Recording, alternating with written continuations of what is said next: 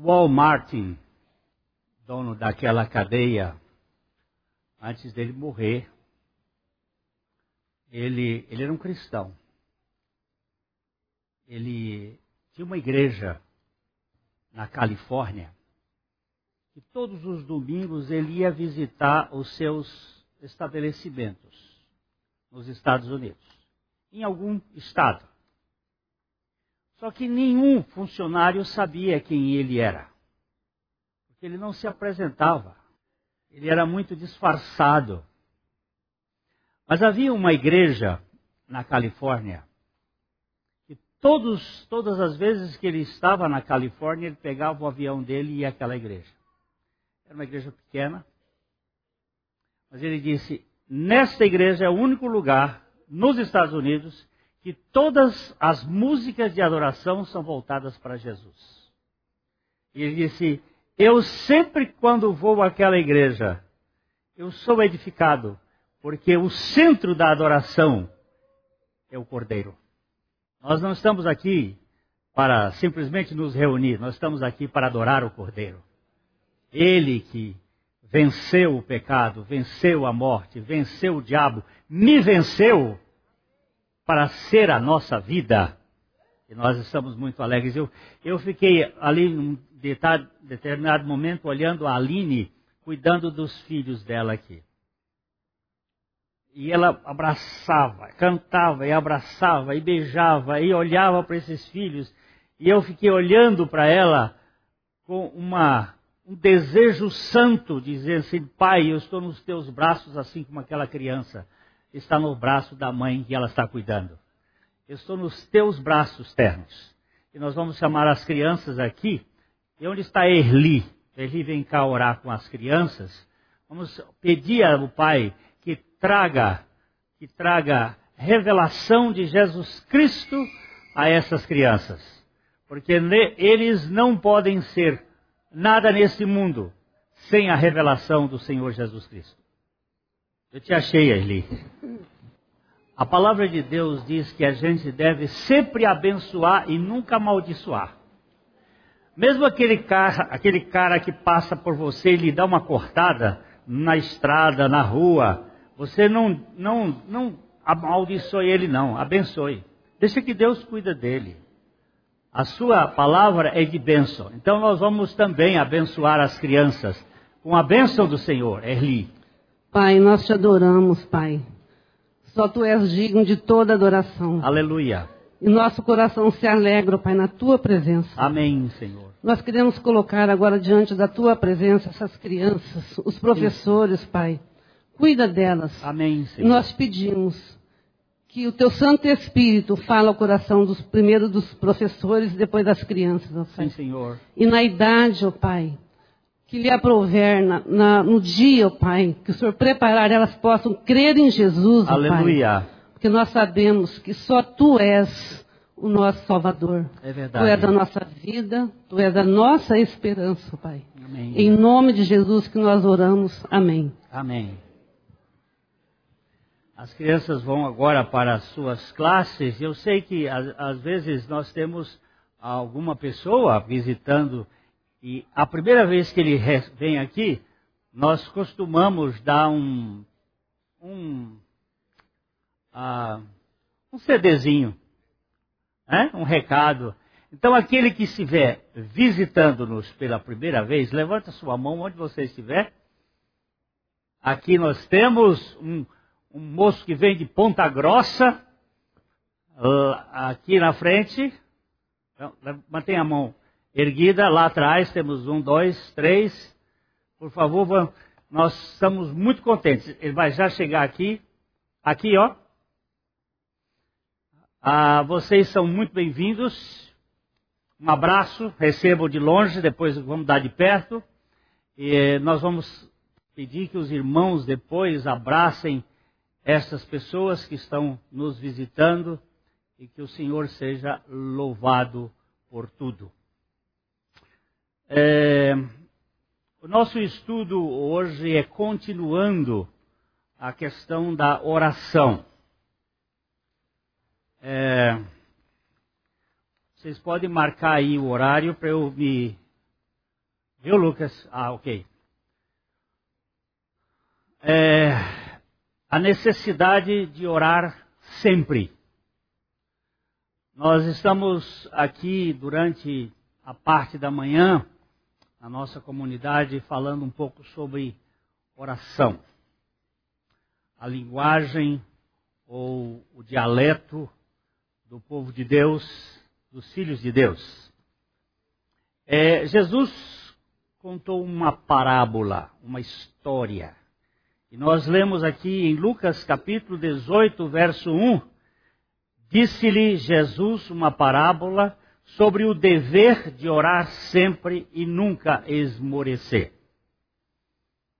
É, essa parábola da viúva, da viúva que ora,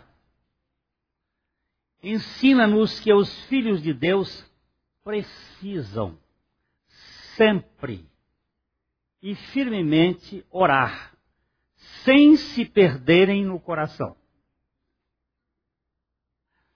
Vocês vejam que eu substituí a questão da palavra dever de orar pela questão necessitar, precisar. A oração não é essa tradução não ficou muito boa para dever de orar. Porque não é uma obrigação orar, é um prazer. É um prazer você falar com aqueles que você ama. Você acha que, mesmo dando trabalho, um neto é uma, é uma obrigação ficar com ele? Dá trabalho, mas é um prazer. Essa semana eu fiquei três dias com ele. Imagina a alegria que a gente sente. É um prazer falar com Deus. Não é obrigação, não é dever. Nós precisamos sempre e firmemente orar sem nos perdermos no nosso coração. Porque às vezes a gente se perde. Isto é verdade num sentido geral e a todos e de todos os tipos de oração. Mas o sentido especial em que é usado aqui é a oração pela libertação de Deus, de Deus em tempos de provação. É orar sem perder o coração durante o longo e cansativo intervalo entre a primeira e segunda vindas de Cristo. Jesus está contando esta parábola, do capítulo 18, para mostrar o intervalo em que ele iria ser tirado e o Espírito Santo viria. Enquanto Jesus estava na terra, ele era visível. Ele era o Deus conosco, o Emanuel. Mas depois que ele fosse tirado, o seu corpo fosse arrebatado, ele iria enviar o Espírito Santo que está numa outra dimensão que não a terceira. Mas ele estaria sempre conosco. Só que eu não vou ver. Domingo passado nós vimos que uma das dificuldades da oração é a seguinte: eu estou falando com alguém que está na quarta, quinta, sexta, sétima, oitava, nona dimensão que eu não vejo, e eu estou na terceira. Como é que eu vou falar com uma pessoa que está numa dimensão que eu não vejo e eu tenho que estar concentrado com ele? É uma grande dificuldade. Existe uma grande dificuldade. Porque às vezes eu falo com a minha própria mente. Nós vimos domingo passado que o fariseu orava de si para si mesmo. Ele não tinha consciência da presença de Deus. E muitas vezes nós nos perdemos com isso e falamos conosco e não com Deus. Mas é importante aprender a orar orando. Assim como uma criança aprende a andar andando e caindo e levantando e caindo e levantando e caindo até se firmar. Depois na velhice a gente também desaprende de andar. Aí fica com as pernas troncha. Mas a gente aprende a orar orando. Tudo indica que os discípulos de Jesus não eram dados à oração. E moviam-se seguros com a presença física do Senhor. Mas no tempo, da, no, mas no terreno das três dimensões, nunca há fé de verdade. A fé só se manifesta pela audição da palavra de Deus e a visão do invisível. Eu não preciso de fé para falar sobre esta caneta, porque ela está dentro da do meu conceito de terceira dimensão, comprimento, altura e largura. Eu vejo, eu pego, eu cheiro, eu sei a peso, eu não tenho fé para ver essa caneta. Se eu não mostrar o que está no meu bolso, vocês também não têm fé, porque aqui não gera fé, mas eu vou mostrar que eu tenho uma coisa no meu bolso que vocês não sabem o que é. Mas só porque eu botei a mão aqui atrás, vocês podem imaginar. O que é que eu tenho aqui no meu bolso do lado de trás? Não, já perdeu. Um lenço. Porque eu sou do tempo que não se saía sem lenço e sem documento. Vocês nunca vão me ver sem lenço na vida. Estou sempre com lenço. Eu sou daquele tempo.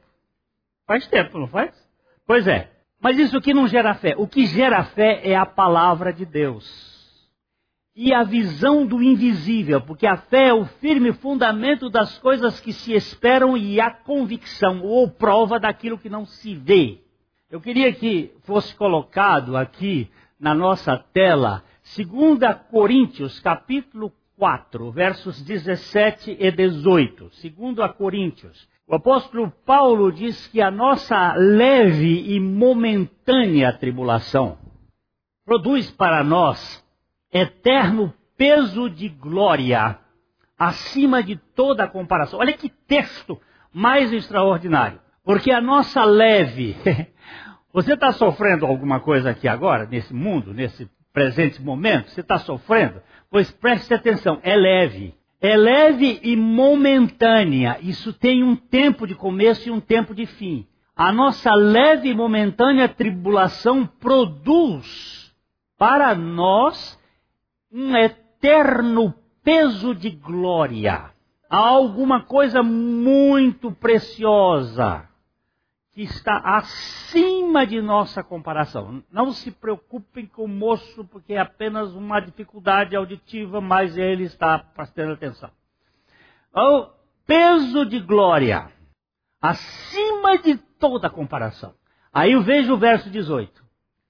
Não atentando nós nas coisas que se veem, mas nas que se não veem.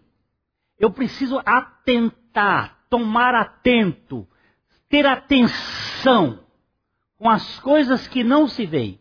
Porque as que se veem são temporais e as que se não veem são eternas. Se você ficar olhando para a coisa que você vê, você vai estrupicar e ficar preso naquilo. A visão da fé é uma visão espiritual. Ah, os discípulos de Jesus tinham pouco ou nenhum interesse pela oração. Vocês podem prestar atenção nos quatro evangelhos. Eles nunca estão orando. Por quê? Porque Jesus estava presente. E oração é coisa de gente que está no outro campo. E eles tinham a segurança. Jesus, em sua presença física, lhes bastava, embora chegaria um tempo quando o Senhor lhes seria tirado deste mundo e eles precisariam do Espírito Santo para poderem orar de modo espiritual, porque oração é uma linguagem espiritual.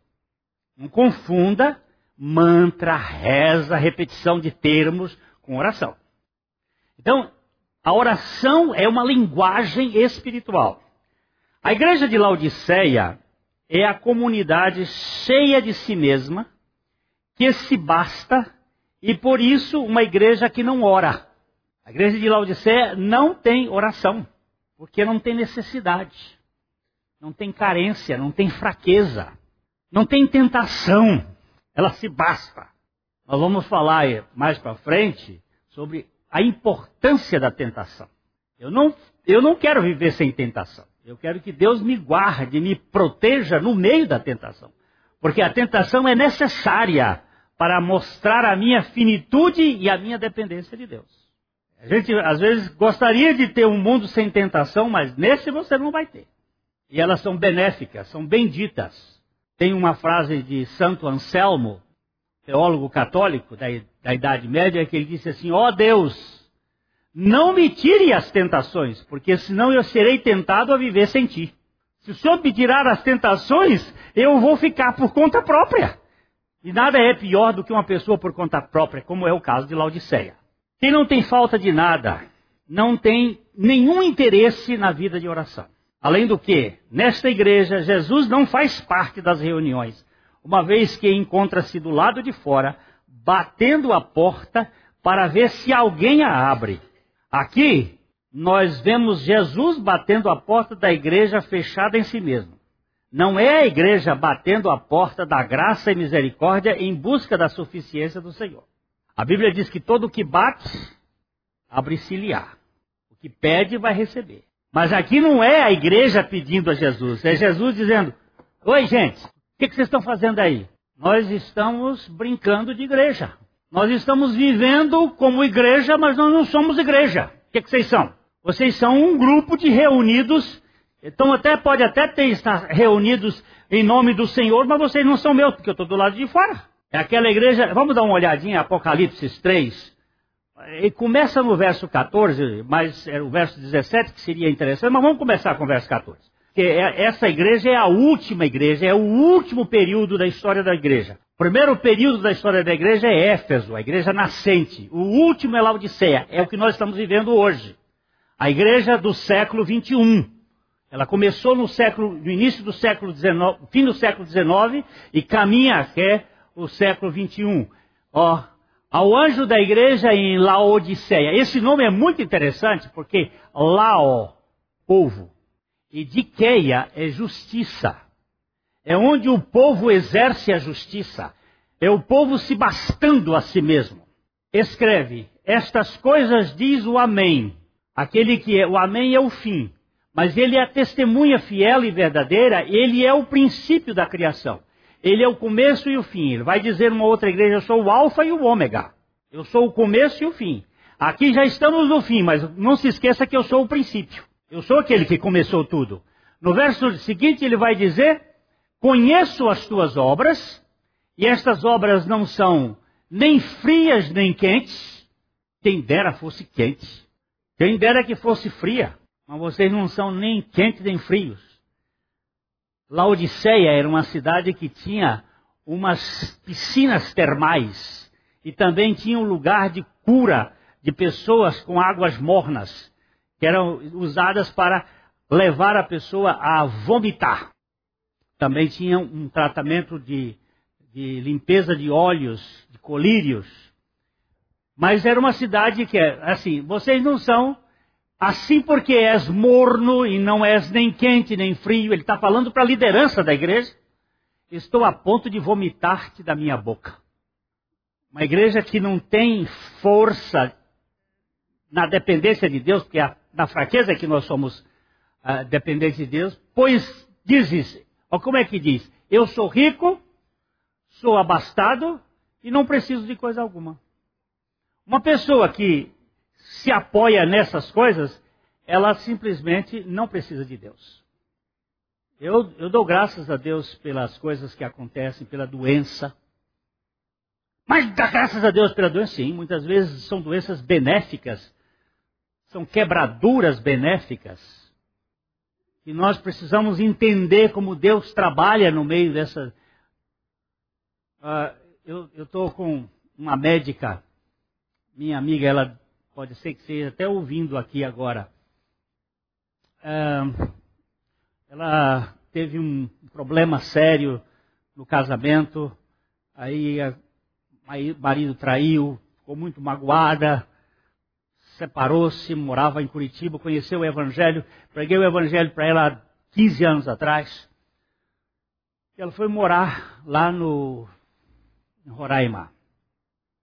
Esse ano passado, no início, ela teve, teve um problema uh, de uma trombose.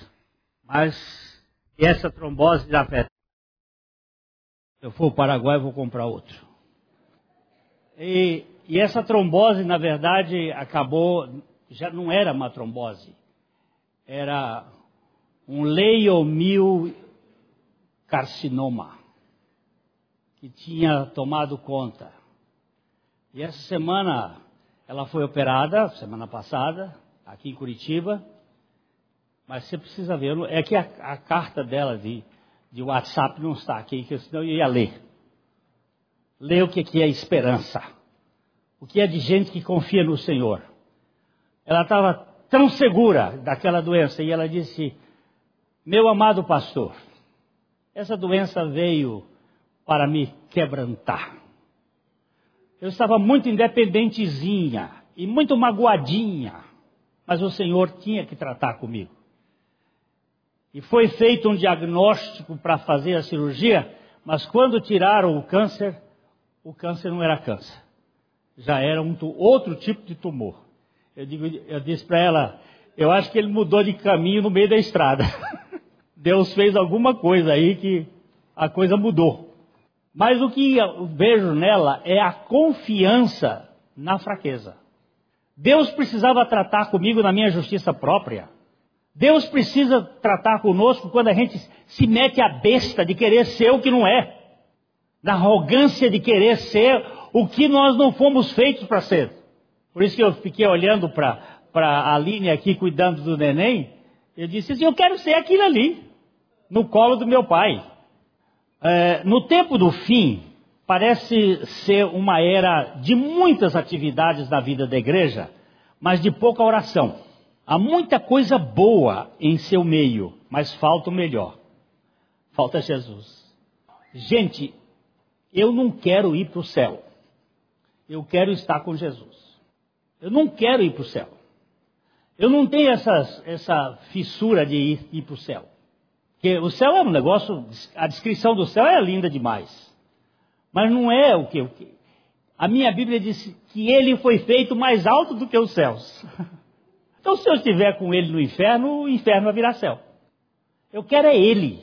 Ele é o, o tudo de Deus para nós. Nós não cantamos aqui? Jesus contou-lhes essa, essa parábola da viúva e o juiz iníquo para ilustrar a grande necessidade da oração que a igreja teria no intervalo entre a sua assunção aos céus e o seu retorno à terra. Este é um período da presença imaterial de Deus e da carência que o povo de Deus tem de viver em oração, vivendo inteiramente pela fé na palavra de Deus. Mesmo que a oração não seja respondida, fique lá. Vamos ler aqui juntos esse texto numa versão um pouco diferente da, da versão que nós temos usado aqui na igreja é, de Lucas 18, 1 a 3. Jesus contou uma história para mostrar que é necessário orar sempre e jamais desistir. Havia um juiz iníquo em determinada cidade que não se importava com Deus nem com as pessoas. Mas uma viúva estava sempre atrás dele pedindo: Meus direitos estão sendo violados, faça alguma coisa. Eu ia botar aqui uma, uma, um adendo nessa versão, dizendo: uma viúva estava pegando no pé do juiz todo dia. Ela ia todo dia pegar no pé do juiz. Já vimos em outro estudo que oração é algo muito difícil. Há muitos obstáculos no seu processo e é complicado orar. Mas aqui Jesus mostra que é imperioso orar. Ele foi categórico sobre a importância de orar sempre, sem esmorecer, mesmo que tudo, porque você está orando, permaneça sem solução. A persistência na oração é vital para o pleno desenvolvimento da fé e o crescimento espiritual. Sem oração, a fé fica estagnada. Mesmo que nada esteja acontecendo, continue orando. Fique lá. Continue em oração, na presença de Deus, porque só a presença dele, a consciência da presença dele já é. O valor de uma oração não é determinado por sua extensão, mas por sua real confiança e total persistência. O Filho de Deus precisa orar até perceber que entregou o seu pedido ao Pai e continuar orando em gratidão e louvor como já tendo alcançado. Oh, deixa eu falar aqui. Como é que a gente tem que orar? Você ora para entregar. Para entregar dá um trabalho, porque você não abre mão, você não solta. Não pense que, que vai ser rapidinho que você vai aprender a entregar. A Bíblia diz: entrega, entrega o teu caminho, a tua caminhada ao Senhor, confia nele e ele vai fazer tudo. Mas quem disse que eu entrego? Eu entrego, mas pego de volta. Eu chego para o Senhor e digo: ó, Senhor, toma conta dessa cadeira, o senhor é que vai fazer, o senhor vai fazer, tá, o senhor toma conta e eu vou te adorar. Aí eu estou com uma cadeira de novo aqui. Eu pego de volta. A Hannah conta no seu livro Os Segredos de uma Vida Feliz a história da Ana, uma mulher de fé, em que ela, a luta dela era entregar e voltar, entregar e voltar, entregar e voltar. Mas até que ela entregava ficava. Quando fica, você agora ora agradecendo porque não é mais responsabilidade sua. É Deus que vai fazer. Vou voltar aos velhos exemplos. Eu estou aqui com 500 mil reais na minha bolsa. Preocupadíssimo. Vendi, vendi uma fazenda e o cara me deu em dinheiro. Agora eu vou ter que levar isso para o banco. Eu não tenho caixa dois. Lá vou eu, pro banco, com o dinheiro, morto de medo de ter um político no meio do caminho. Morto de medo de ser roubado. Mas na hora que eu entrego ao banco o dinheiro e a caixa me dá um papelzinho, eu meto no bolso, acabou meu problema. Na hora que você entrega a Deus, Acabou o seu problema. Então lembre-se que isso aqui é difícil. Mas quando você coloca nas mãos de Deus, você passa a louvar a Deus, a agradecer a Deus, a orar com gratidão, como já tendo recebido, mesmo que isto não seja a realidade ainda. Se aquele juiz nunca desse atenção à mulher, ela jamais desistiria dos seus rogos. Todos os dias aquela viúva estava aos pés do juiz, insensível, apresentando a sua causa. Perseverança é um das, dos sinais da vida cristã, tanto nas orações como em toda a caminhada do cristão. Alguém disse que a raiz de nossa constância está na consagração a Deus. Se estamos entregues nas mãos do Senhor, custe o que custar, perseveraremos não desisto. Peguei no arado, não olho para trás, mesmo que a coisa esteja complicada, nós vamos perseverar, vamos continuar, vamos olhando firmemente para Jesus, autor e consumador da nossa fé. Mas a coisa não está acontecendo, não importa. Se levar 30 anos para esperar, vamos esperar, igual Zacarias e Ana. A oração deles foi respondida com cerca de 30 anos de atraso, mas foi respondida no horário de Deus, no tempo de Deus. E nesse tempo nós crescemos na fé. Alguém diz que oração não respondida é a escola da fé, em confiar que Deus um dia vai ouvi-la. O juiz só mudou de opinião por causa das importunações da mulher. Veja como vejam os seus argumentos em uh, Lucas 18, 4 e 5. Não me importo com Deus, e menos ainda com as pessoas, mas essa viúva não vai me dar sossego. Melhor eu tomar as providências para que ela receba justiça. Do contrário, eu vou acabar maluco com essa insistência. Eu fico muito impressionado como é que Jesus vai comparar Deus com um cabra desse. Só para ensinar a persistência. Só para mostrar que um Deus gracioso, misericordioso, não iria atender? A coisa mais intrincada nessa parábola é ver Jesus comparar o juiz impiedoso com o Deus de toda graça. Ele toma como exemplo para aqueles que são intercessores a figura desumana de um juiz iníquo para representar a misericórdia do Pai. Ora, se um Deus misericordioso Como é que ele vai ficar diante de um, de um juiz mal, maldoso deste? Vamos ler juntos esse texto de Lucas 18, 6 a 8. Então o Senhor disse: Vocês ouviram o que disse aquele juiz, apesar de ser tão mau? Por que vocês pensam, então, que Deus não fará justiça ao seu povo escolhido, que sempre clama por ajuda? Acham que ele não vai ajudá-los? Garanto a vocês que vai, e sem demora. Mas a pergunta é: quanto dessa fé persistente o filho do homem vai encontrar na terra quando ele voltar? Veja que o assunto é entre a saída dele e a volta dele. E ele fala aqui que sempre o povo escolhido que sempre clama a ele por ajuda. Que sempre clama. Aí eu vou desistir. Pois é, isso significa que você não é dos filhos porque ele mostrou que a viúva estava lá. E a viúva é uma figura da igreja. Viúva é figura de gente carente. Naquele tempo, as viúvas não tinham direitos à herança. Eram os filhos que herdavam, a viúva ficava lá, à mercê. E quando o filho era ruim, ele ainda dizia assim: Isso aqui é corban, eu vou dar para o Senhor, mas não dou para você, meus pais meu pai e minha mãe.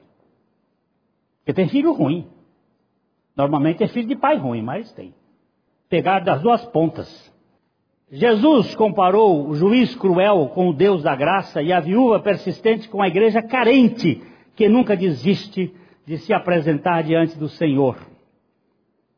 O Senhor soberano do céu e da terra. Um Deus que não for misericordioso não será o Deus da graça plena. E uma igreja que não ora não pode ser considerada povo escolhido do Pai. Ok? Se você não ora, você não faz parte do povo de Deus. Primeiro, porque a oração é um prazer de estar com Ele. Cristo não está falando de pessoas que se contentam com o possível e que se resignam com qualquer coisa, mas com aquelas que, agarram, que agarram-se com o impossível e vão até o fim, confiando no caráter bondoso do Pai Onipotente. Orar é confiar que a oração feita segundo a vontade de Deus sempre será respondida pelo Pai a seu tempo. Aqui nós precisamos agora olhar a questão à vontade do Pai. Rapidinho, para o apóstolo João, a coisa se resume assim. 1 João 5, 13 a 15. Meu propósito em escrever é simplesmente este: vocês que creem no Filho de Deus, saibam que, sem sombra de dúvida, têm a vida eterna, a realidade, não a ilusão. Na presença dele, temos confiança e liberdade para fazer nossos pedidos de acordo com a sua vontade, na certeza de que ele nos ouvirá. E se temos essa certeza, sabemos que a resposta é garantida. Você está orando segundo a vontade de Deus? Estou. Foi Ele que colocou essa oração no meu coração. Pois então, segura o rojão que a coisa vai acontecer. Ele não é de, de não responder às questões. Não há a menor possibilidade de não acontecer. Lá mais para frente nós vamos falar sobre ansiedade que é um, um negócio que, que corrói a fé. Hein? Bloqueia a fé. A Alzira já colocou aqui a palavra. A ansiedade bloqueia a fé. Sim, senhora. É. Você tem dificuldade em saber qual é a vontade de Deus. Vamos, para vamos, vamos para Efésios capítulo 5, versículo 17. Vamos para lá para ver se a gente acha se essa dificuldade pode ser resolvida. Vamos lá. Efésios capítulo 5.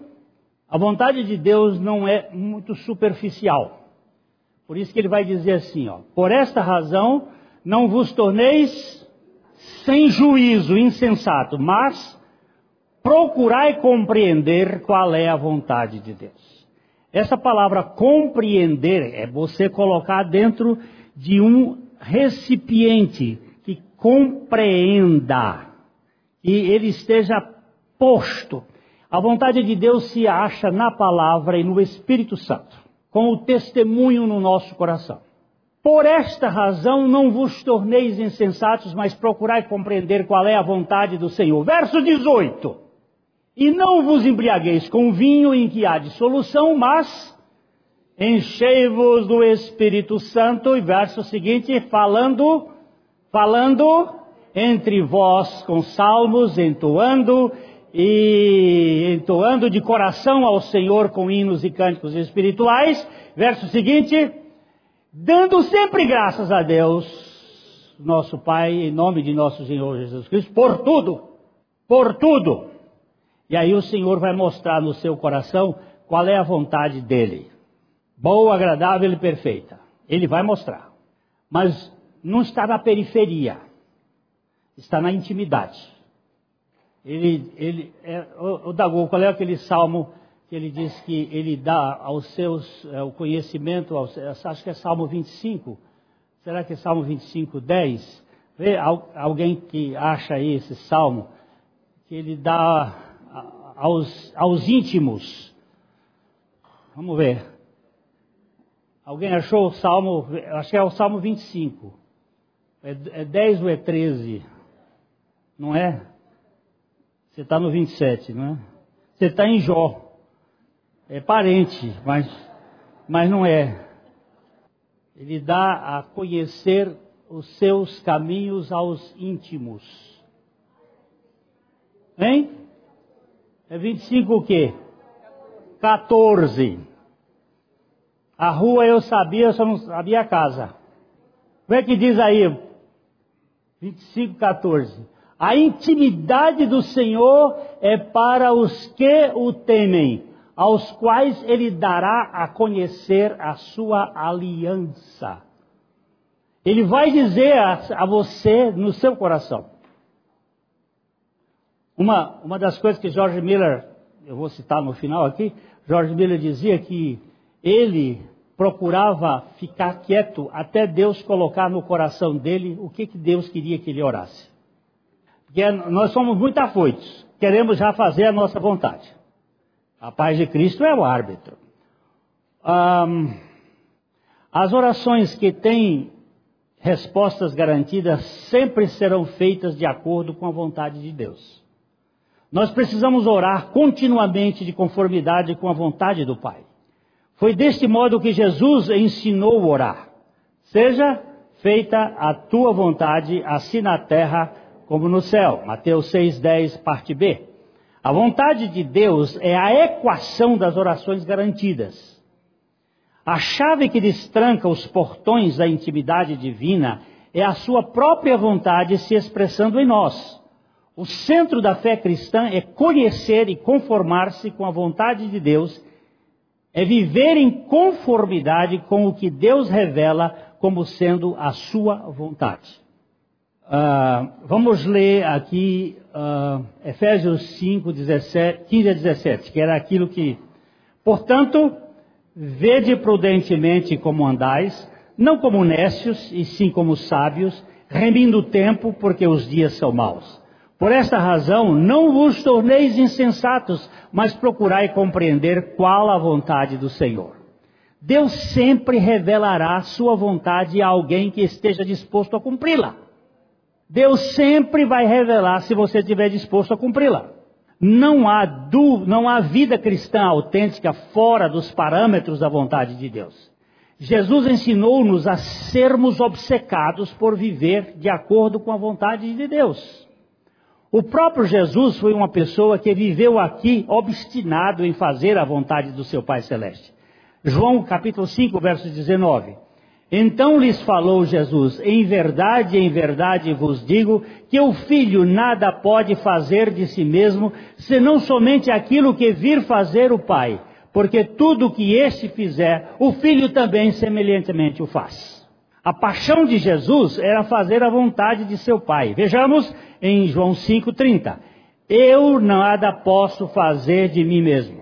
Na forma porque ouço, julgo. O meu juízo é justo, porque não procuro a minha própria vontade, e sim a vontade daquele que me enviou. Eu quero a tua vontade. Eu quero a tua vontade.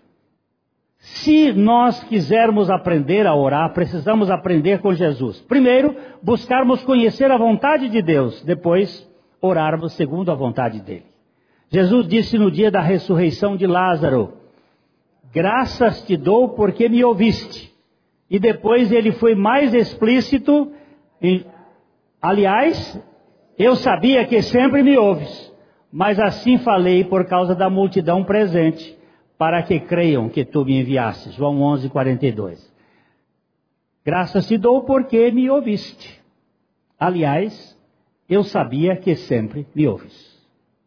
Agora, se não obtemos o que pedimos das duas, uma, ou pedimos mal, fora da vontade de Deus, como diz Tiago 4, 2, a parte B 3, nada tendes porque não pedis, Pedis e não recebeis, porque pedis mal, para esbanjardes em vossos prazeres.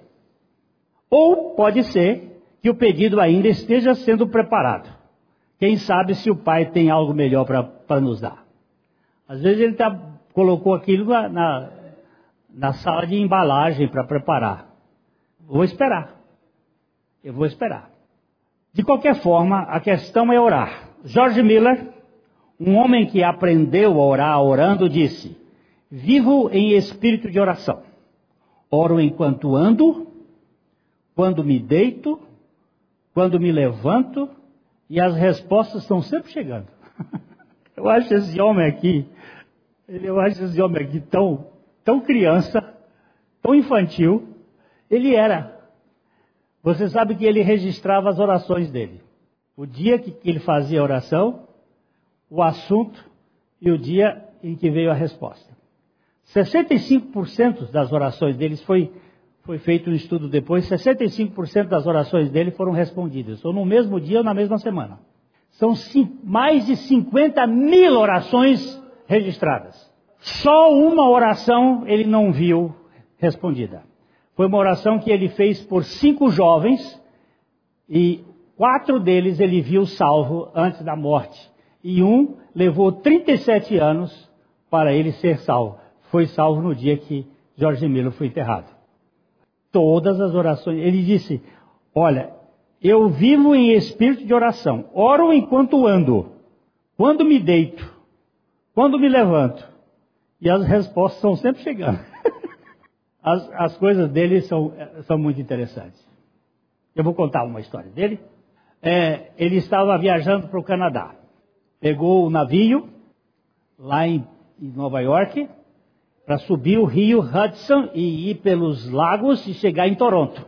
Quando eles estavam por altura de Saratoga, começou a cair, isso era no mês de novembro, começou a cair neve e começou a esfriar e resfriar a água.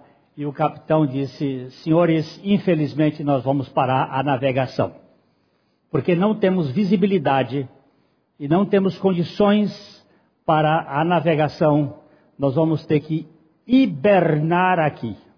Hibernar significa três a quatro meses na cidade de Saratoga, sem poder viajar. George Miller disse: Capitão, no dia 29 de novembro, eu tenho compromissos em Toronto. Eu tenho que estar lá pregando. Faltam só 15 dias, mas eu tenho que chegar lá. Ele disse: Infelizmente, Sr. Miller, nós não podemos navegar. Ele disse: Onde nós estamos? O capitão mostrou no mapa, diz: Nós estamos aqui. Para chegar aqui, nós vamos levar uns 10 dias. Não tem navegabilidade, não há possibilidade. Ele disse: Vamos orar, capitão? O capitão disse: Vamos. O capitão era crente. George Miller se ajoelhou e disse: Pai, eu preciso estar em Toronto no dia 29 de novembro. Em nome de Jesus. Amém. Isso não é oração. Oração tem que começar, nosso Deus e nosso Pai que habita nos altos céus, nós te damos graças e, e faz uma, um rodeio. Aí o capitão já entrou, viu que aquilo não era oração. E, e já bateu nas costas, falou assim: nosso Deus, Deus de Abraão, Deus de Isaac. Aí Jorge Miller bateu nas costas dele, capitão, o senhor não precisa orar. Primeiro, o senhor não crê. Segundo, eu tenho certeza de que ele já me atendeu.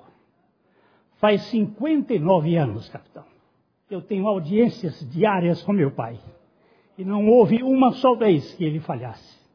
No dia 29 de novembro, nós estaremos no Canadá. Levante-se, capitão, e veja que a neblina já está se dissipando, a água se descongela e nós chegaremos lá na, na data prevista. Aí o capitão Está isto no livro Mananciais no Deserto do mês de agosto. Quem tem, vá lá achar o dia, eu não posso dizer que também não lembro. O capitão levanta-se e diz assim: Que decepção eu vou ter com esse homem de Deus que eu tinha tanta admiração. Esse é um fenômeno meteorológico que nós não podemos mudar. Nós não. Mas ele disse: quando se levantou, o Jorge Miller disse: suba ao tombadilho do navio e verás.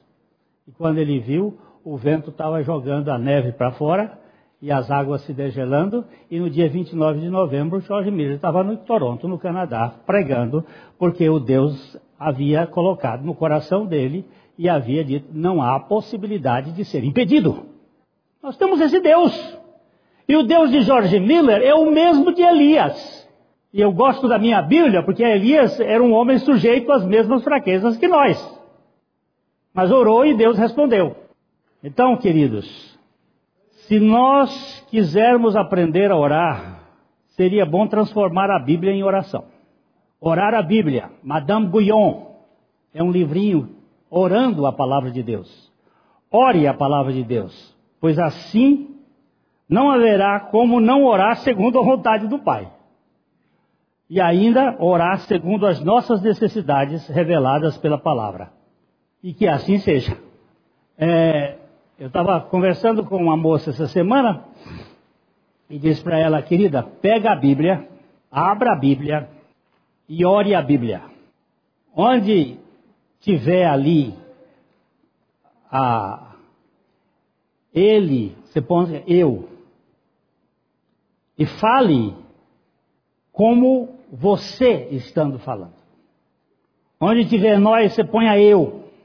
Pega um salmo, ore o salmo, ore os textos das Escrituras. E você não vai orar fora da palavra de Deus. Você não vai orar segundo a sua própria vontade. Você vai orar a palavra de Deus. E Deus, que ouve as nossas petições, vai responder segundo a sua vontade. Ok? A mensagem que você acabou de ouvir faz parte do Ministério de Comunicação Palavra da Cruz. Temos um grande acervo de estudos bíblicos em áudio e vídeo. Distribuímos também gratuitamente o jornal mensal Palavra da Cruz. Entre em contato conosco pelo fone 0 operadora 43 33 728900 ou pelo e-mail livraria@piblondrina.com.br. Visite-nos pelo site www.livrariapiblondrina.com.br ou acesse www.piblondrina.com.br. Graça e paz.